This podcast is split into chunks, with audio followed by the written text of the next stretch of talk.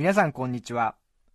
安住紳一郎の日曜天国アシスタントディレクターの田中健志郎です。日天のラジオクラウド今日は516回目です。日曜朝10時からの本放送と合わせてぜひお楽しみください。ラジコプレミアム不具合で聞けなかった30分間はこちらで聞くことが可能です。それでは10月1日放送分安住紳一郎の日曜天国。パンダジャパン運命の結果発表をお聞きください。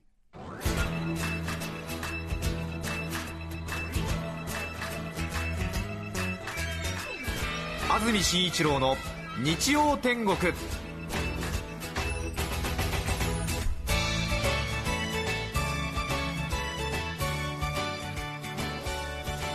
おはようございます10月1日日曜日朝10時になりました。安住紳一郎です。おはようございます。中澤由美子です。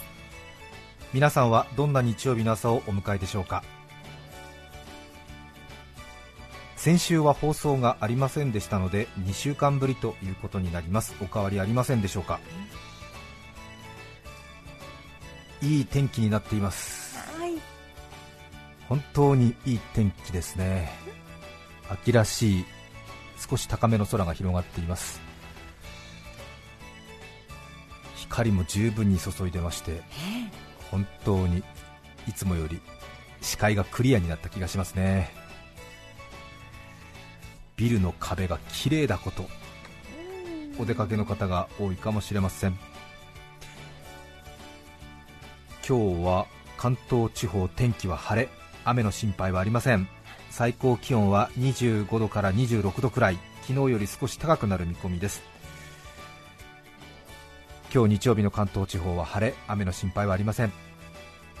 そして明日月曜日は夕方以降栃木群馬を中心に一時的に雨が降りそうです。そして今週は水曜日以降気温がぐんと下がるようです。水曜日以降最高気温が20度前後最低気温東京で13度ぐらいということになります。もう半袖などは着ている場合じゃないということですね。そうですね。水曜からか。そうですね、はい。水曜日くらいということですね。秋が始まりましたね。そうですね。そして今日から10月ですね。10月ですね。下半期の始まりですテレビ番組などが変更になったりして私は上半期下半期の変わり目を感じますけれども生活の中では宅配便の料金改定があるようですね。あ10月から。ヤマト運輸が個人向け宅配便の基本運賃を140円から180円値上げするそうです、人手不足去年の年末など随分と言われてましたので待遇改善策の一環ということでこれは皆さん納得かもしれませんね。佐川急便は11月日本郵便は来年3月から運賃の値上げということのようです。それからでんぷんの出荷価格1割値上げということででんぷんと言われるとあまりピンとこないかもしれませんが、お菓子とか即席麺などに価格影響が出そうということです。それから鰹節が1割から2割強値上げになるということですあね鰹節削り節。ちょっとスーパーに行って確認しなくちゃって感じですね。そう鰹節が上がりますといろいろ当然値段上がりますよね。そうです。つゆの元とかもだし取ってんのいっぱいありますもんね。はい。10月から少し料金が値上げになるものがあります。さて先週1週間ですね政界の動きが非常に慌ただしくなってということでニュースに釘付けっていう方も多いかもしれませんが、特に先週の月曜日ですねいろんな発表がありました。お気づきの方多いかもしれませんけれども衆議院の解散を安倍さんが発表してその後若狭さんが新党の結成を表明してそして都知事の小池さんが新党の名前とパンダの名前を発表した一日ということになりましていろんな発表があったんですが当然衆議院の解散の話それから行方が注目されている新党のことについてお話をしている番組多い中で私たちはパンダの名前について話すということになりますね。なかなかこの3つのニュースの中でねパンダの名前についてフォーカスするっていうのも変わってるなと思うかもしれませんけれども。先週の月曜日ですよね。発表があって実はその3日前の金曜日にパンダの名前が発表されるんじゃないかという情報が少し出ていたんですよね、で私も多分金曜日だろうなと思ってたんですけれども遅れて月曜日になったということで、都知事がパンダの名前の発表を新党の発表の方に合わせるような動きにも見えたのでまさか新党の名前とパンダの名前が一緒なんじゃないかっていう そんなウルトラ C で小池さんやってくるんじゃないかなどというような憶測も一時流れまして。上野のパンダの名前は希望ですみたいな。別にありえなくもない名前なのでまさかというようなねそんな空気が一瞬あったということも事実なんですけれど。6月に生まれました。6月の12日ですね。6月の12日に生まれた上野のジャイアントパンダの名前の募集が行われていまして番組でも再三再四お伝えしてまいりました。最近は随分と注目を浴びてまして私もこの件に関して雑誌社の依頼が取材依頼が4件テレビ番組の取材が3件ありましたね。それ、えーそれから新聞社東京新聞の取材も受けましたね、えーしばらくこれで私は生活できるんじゃないかっていうような。もう指揮者としてコメントが欲しいということですか、本当に継続は力っていうのうん。を学生の頃はあんまりなんとなく理解を体でしていたつもりはないんですけどね。大人になると本当にあやっぱり45回続けてると結構成り立つぞっていう感じがありましたね。へ断っちゃったりして、あんまり内容がないから。ちょっと大きく見せてるところがあるから。取材に来られるといろいろ大きく見せてる部分がバレるなと思ったんで断りましたけれどね、えーでも断るのも少し大きめに見せたりして断ってそんなことをしてるとどんどんどんどんさらに増えるっていうね、えー仕事は断れば断るほど増えるっていうね。ーまあうん。真面目ですからね奥ゆかしいですからね、いいえ、え私はパンダの名前を当てるのが得意。これまで6頭のパンダの名前を占い師のように当てているという実績があるんですけれども得意っていうのはね、えー上手っていうのもありますけれどもうん特別異なってるっていう方の得意でもあるんですけれども。得意の方、ええ。今やもう名前だけではなく命名式の日取りまで大体予想してしまうという壊れっぷりなんですけれど今回は応募総数が上野のジャイアントパンダの子パンダの名前32万2000件？かなり注目を集めたようで和歌山のパンダの時は6万件くらいだったのでやはり5倍近いということなんですが32万件。ランランカンカンの来日が72年。そこから上野動物園で生まれたパンダの赤ん坊は全部で5頭いるんですけれどもうち2頭は生後すぐに死んでしまったということがありまして名前の募集は今回で3回目ということになりますね。もう皆さんニュースで随分とご覧になったと思いますけれども名前を考えるという行いははい。その対象に愛が深まるのでたくさんの人から募集するというのは昔からよく行われていることでいいシステムだなと思いますねこれはあの東京新聞の取材に答えた時のコメントなので なんとなく優等生的で一応入れてみましたけど、えーええ答えてみましたよ東京新聞には。あ、そんな風に、えへーうん、人間もそうですもんね。うん。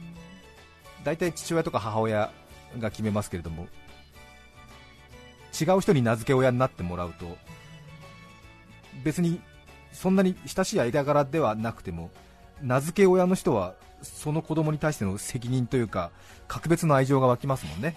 ちょっと嬉しいしね、ね。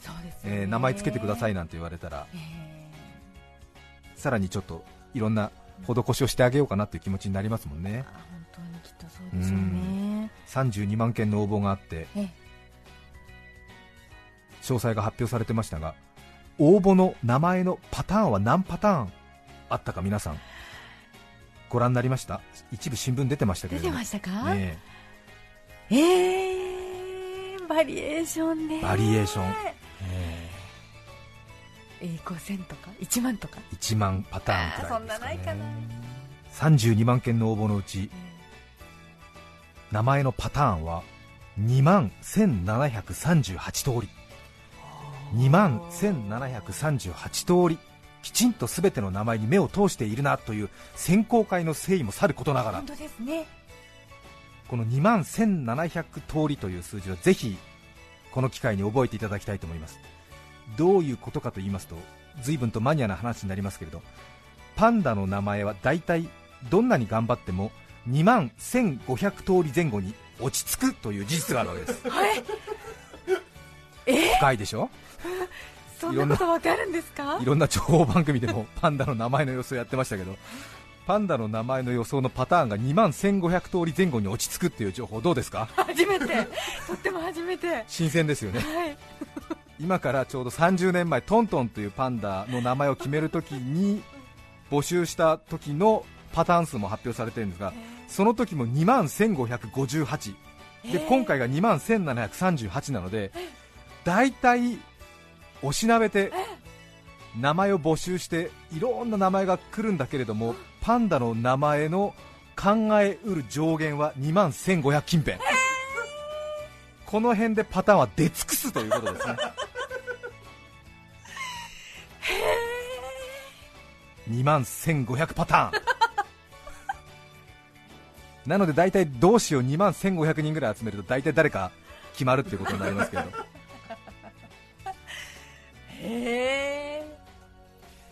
応募された方も多いのではないでしょうか。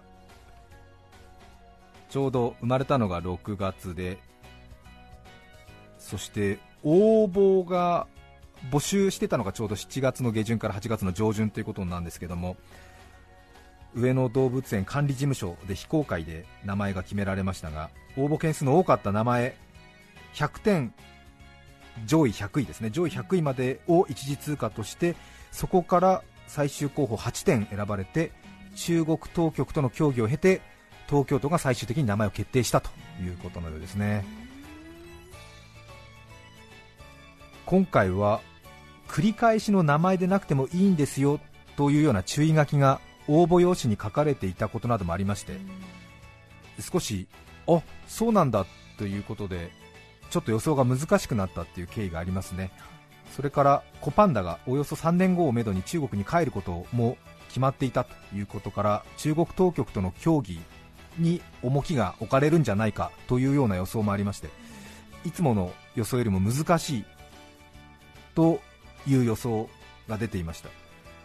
それから詳しい方はご存知かと思いますが NHK のニュース6月頃に放送されたものですけど多分ニュース7だと思うんですがパンダの名前候補を街頭インタビューしていて4歳くらいの可愛らしい女の子がお母さんかお父さんに連れられて NHK の記者にマイク向けられて上野のパンダの名前何がいいですか？という質問に対してピンクピン太郎って強く主張した様子が 多くの人に影響を与えましてですね。これは本当に影響したみたいです。ちょうどね生まれたばかりのパンダが予想以上にピンクだったという4歳の女の子にとってはそれが衝撃だったんですよね。でまだオスかメスかもわからないからとにかくピンクピン太郎だってそうね。で NHK のインタビューアーもえピンクピン太郎？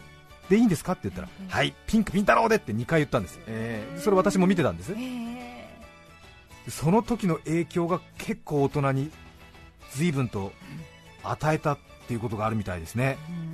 私もそれを見た時にあ時代が動くかもしれないと思いましたね、おっしゃってましたね、ええ。これは重要な分岐点にいるって、これはうん。動いたかもしれないぞと思いましたもんね、うんうん。だって NHK のディレクターが編集でそこを落としてないってことは NHK のディレクターももう一次予選通過してるわけじゃないですか。ね。ありかもしれないありかもししれない。れない、うん。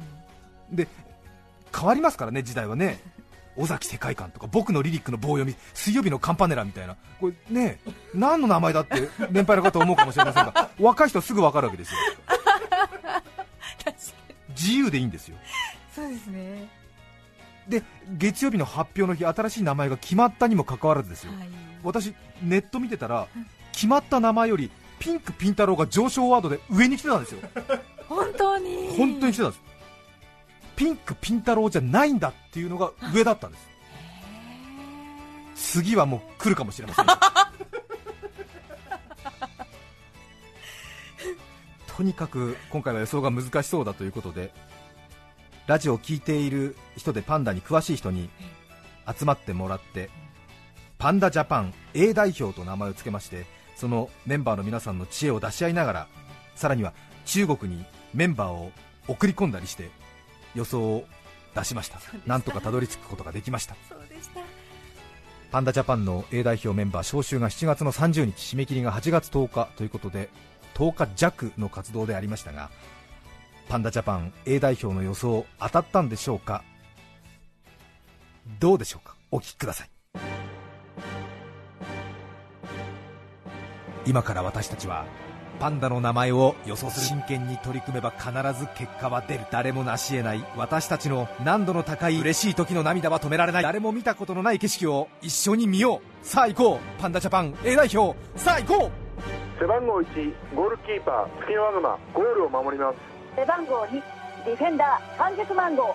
3番ディフェンダー荒野のアボカド。最高のパフォーマンスをお見せします。背番号4番散骨イラストレーター。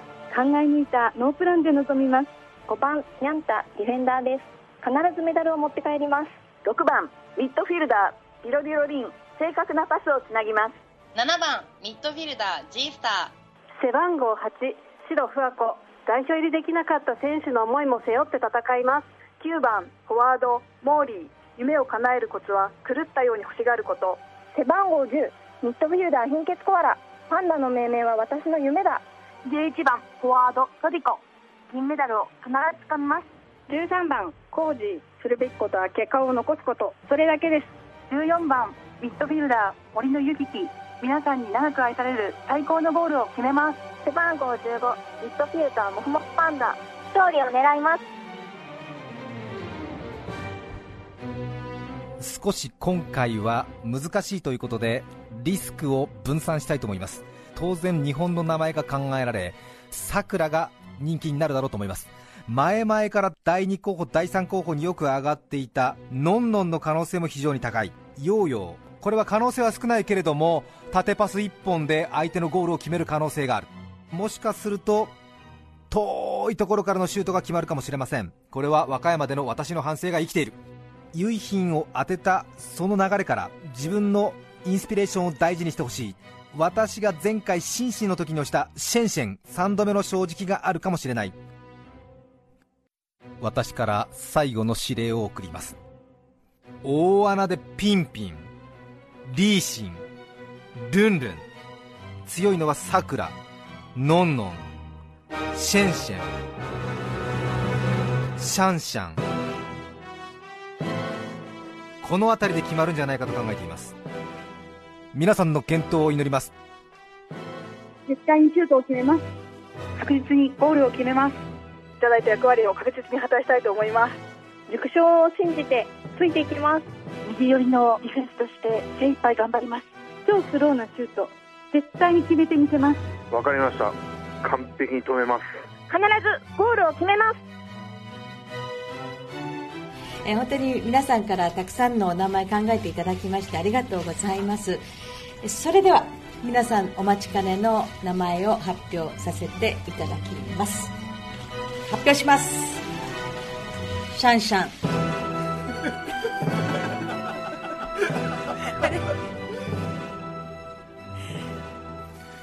どうですか？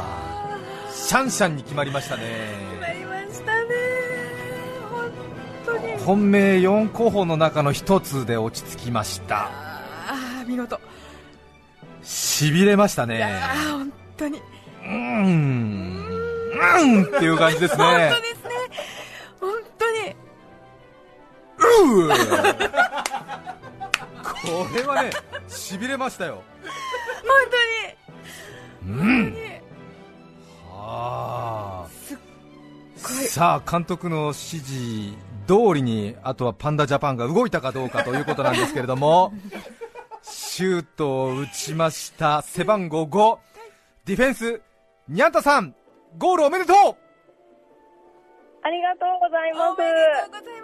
どうシャンシャン当てた気持ちは？もう頭がおかしくなりそうになりました。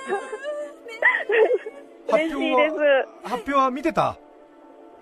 あの、メールで聞きました。そう もう信じられなかった。騙されてるのかと思いました。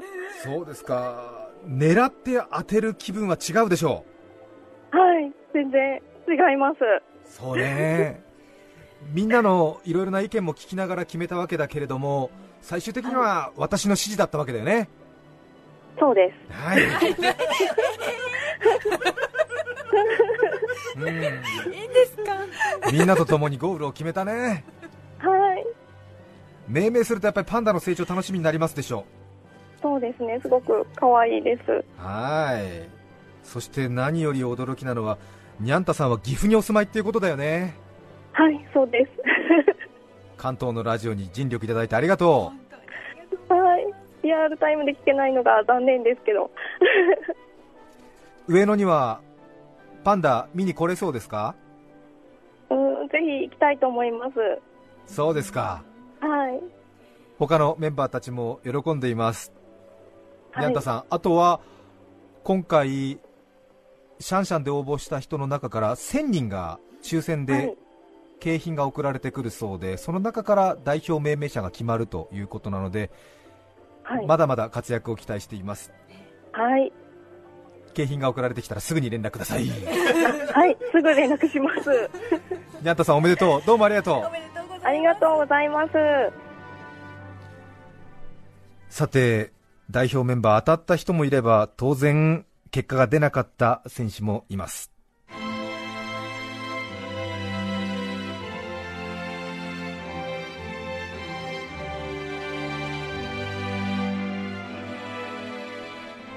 背番号2ディフェンス完熟マンゴー。スタメンに起用していただきましたのに結果を残せず本当に申し訳ありませんでした。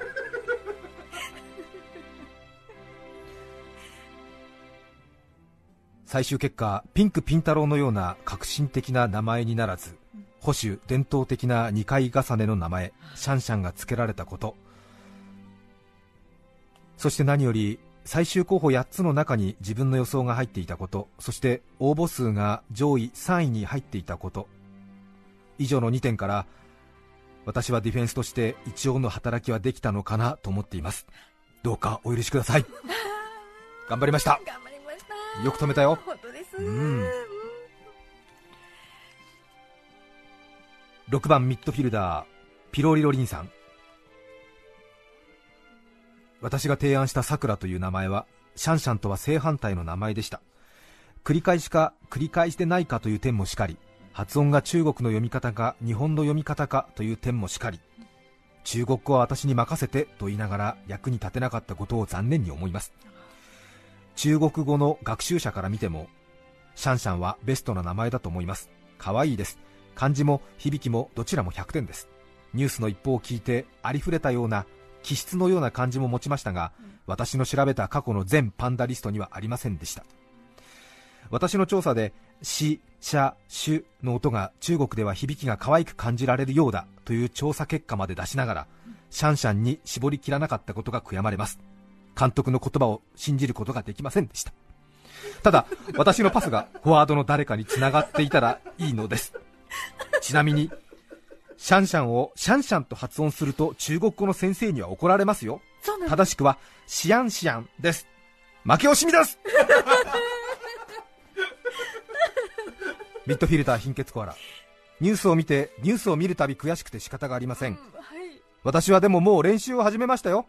伊勢シーパラダイスの双子の赤ちゃん爪なしカワウソの名前に応募しましたたくさん食べていっぱい寝て元気に育ってほしいと思いを込めクークーとねるねるで応募しました。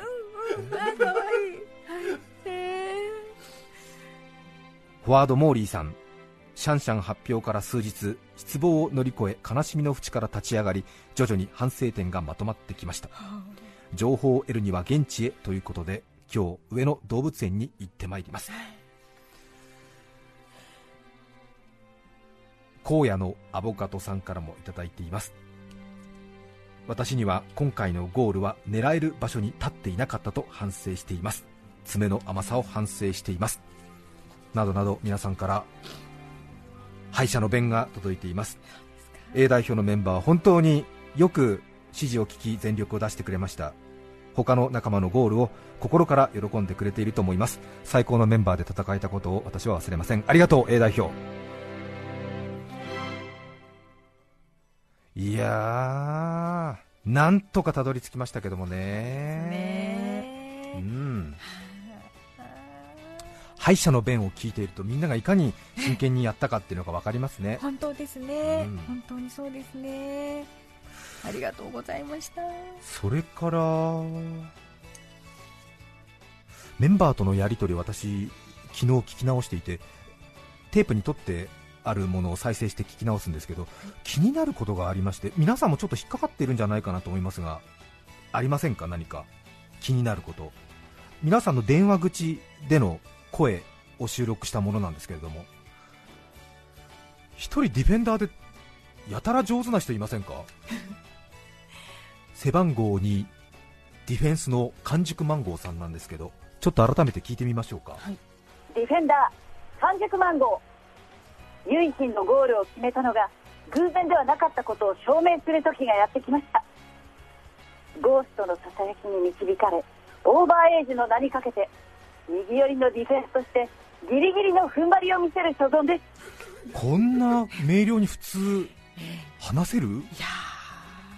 上野恩賜公園は桜の名所として全国に知られていて何これ？パンダもまた長い間上野の代名詞でした5年ぶりにシンシンとリーリーが新たな命を授かって元気に成長していることは東京上野ばかりでなく日本中を照らす明るい希望の光になったなと思います。NHK の記者や編集長がそのインタビューをオンエアするまで残したということはすでに時代が動いている証左である。おかしいでしょう。こんなにできないよね。すごいプロの香りがする。プロの香りプンプンですよね。私もギリギリまで気づかなかったんですけど。これ多分ニコール・キッドマンとかジェニファー・ロペスの吹き替えをされている声優界の重鎮ガンダムとか広角機動隊にも出てらっしゃるんですけど。田中敦子さんっていう声優の方がいらっしゃるんですけど。田中さんもパンダ好きということがファンの皆さんの間では有名らしくて俺多分完熟マンゴーさん田中さんだと思うんだけど。えー、えー、わあざわざわする。ですよね、えで完全に普通はね、まあ、半分お仕事になっちゃうんで多分私たちにそういう旨を伝えてくれるはずだと思うんですけども全然気づかなくて。で私たちも気づかないのも失礼な話ですよね。こんなに力込めてね私は声優だみたいな感じでアピールしてくれてるのに 全然気づかないみたいな田中敦子さん、はい、ちょっと電話してみましょうか。完熟マンゴーさんか。と思うんですけどね。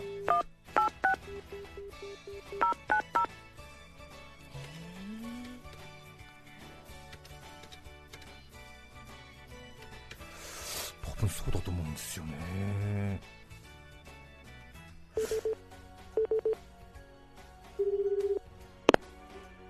もしもし。完熟マンゴーさんですか？はいパンダジャパン A 代表の完熟マンゴーさんですか？はいはい。田中敦子さんですか？おはようございます。田中さん。ございます。すみません気づくのが遅くなりまして。いえ。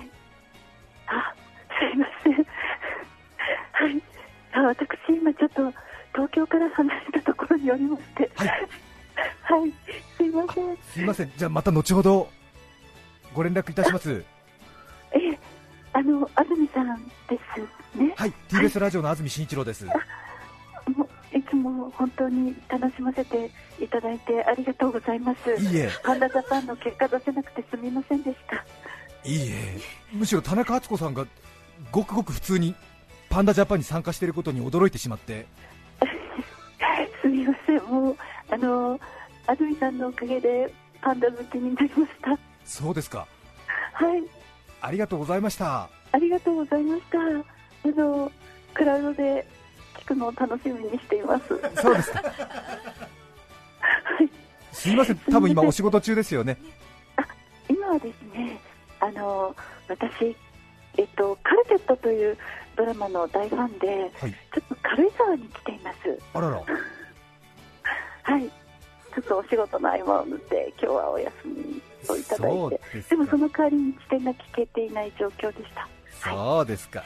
尻滅裂な受け答えをいい声でありがとうございます。ロケ地巡りをなさって。そうですね。え？ありがとうございました。ではまた後ほど失礼いたします。失礼します。失礼いたします。なんていいお声なんでしょう。声優さんってのは普段の受け答えからどうですか、ちょっとね尻滅裂な受け答えですけどもいい声なのでなんとなく聞けちゃうっていうね。本当に。ドラマみたい。そうですね。うんそれからもう一人ですね散骨イラストレーターさんいらっしゃったんですけれども全然言うこと聞かなくて。ひどかったですね。本当ひどかった。ディフェンスオーバーヘイジ枠ですか？え？聞かない。何も聞かない。全然聞かない。びっくりしますよ。こんな人呼んじゃって大失敗だと思って。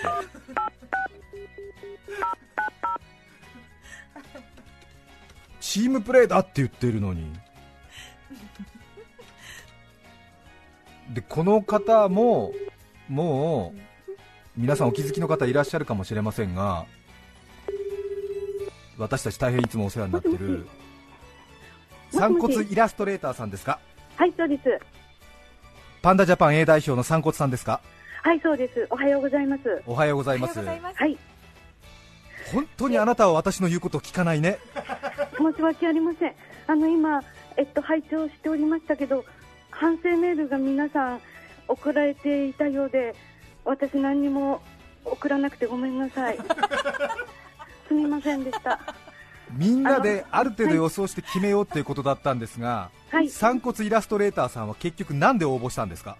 私は、えっと、東京姫だるまです。東京姫だるまは可能性ないって何回も言いましたよね、いえあのゴールポストに当たるとこまでは見てたんですけど跳ね返ったか ったんですすいません。散骨イラストレーターさん次はもうありませんからいえ頑張りますからよろしくお願いします。本当に。言うこと今度聞きますんでよろしくお願いします。散骨イラストレーターさんは自分の本当の姿を皆さんにばらされても平気ですか？それは困ります。そうですか。わかりました。はい。では今後態度を改めるようにしてください、はいありがとうございます。では失礼いたします。失礼しますこの人は私たちが大変お世話になっている水彩画家の巨匠永山優子さんねどうしても A 代表でプレーしたいって言うから入れたんだよね。そしたら画が強くて。光ってたと思いますけどね。ちょっと変わったお名前で。パンダ A 代表の皆さん本当にありがとうございまありしたがとうございました。さて今日のメッセージテーマはこちらです。芸術と私です川崎市中原区の T2 さん54歳男性の方ありがとうございます。ありがとうございます。30年ほど前多摩川あたりでソプラノサックスを吹いていると。あいいですね川辺で。多摩川あたりでソプラノサックスを吹いていると金属のボールを持ったおばさんが苦笑いしつつ近寄りながら豆腐屋さんじゃないわよねと近寄ってきました。4コマ漫画を地で行くような経験がありました。ねえ いろいろね。江戸川区の正俊さん59歳男性の方ありがとうございます。ありがとうございます。先日有名書道家の書道展に行きました。結局読めた文字は入り口受付出口の3つだけでした。本当？本当？芸術と私皆さんからのメッセージをお待ちしています。E メールのアドレスは日天アットマーク TBS.CO.JP 日天の綴りは NICHITEN で日天アットマーク tbs.co.jp です。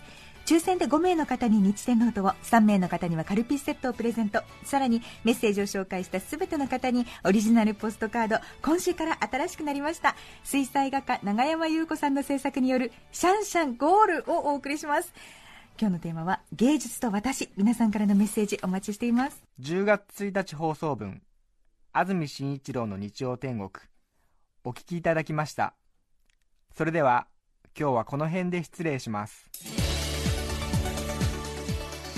安住紳一郎の日曜天国。10月1日はコーヒーの日。モカにガテマラコロンビアジャワにアラビカマンデリンこんなにあったら決まらんじゃろ。954905 TBS ラジオです。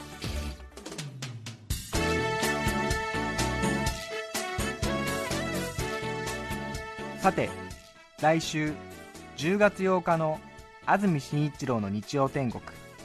メッセージテーマは「私のダメなところ」ゲストはマトリョミン奏者相田光一郎さんです。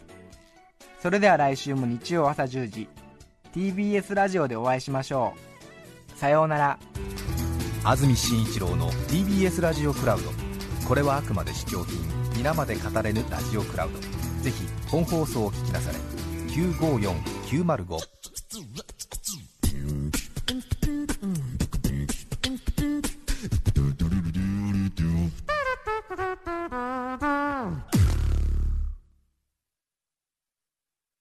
TBS ワシントン支局の樫本照之と涌井文明です。ポッドキャスト番組「週刊アメリカ大統領選2024」では大統領選の最新の情勢やニュースを深掘り。現場取材のエピソードや舞台裏も紹介しています。毎週土曜日午前9時頃から配信です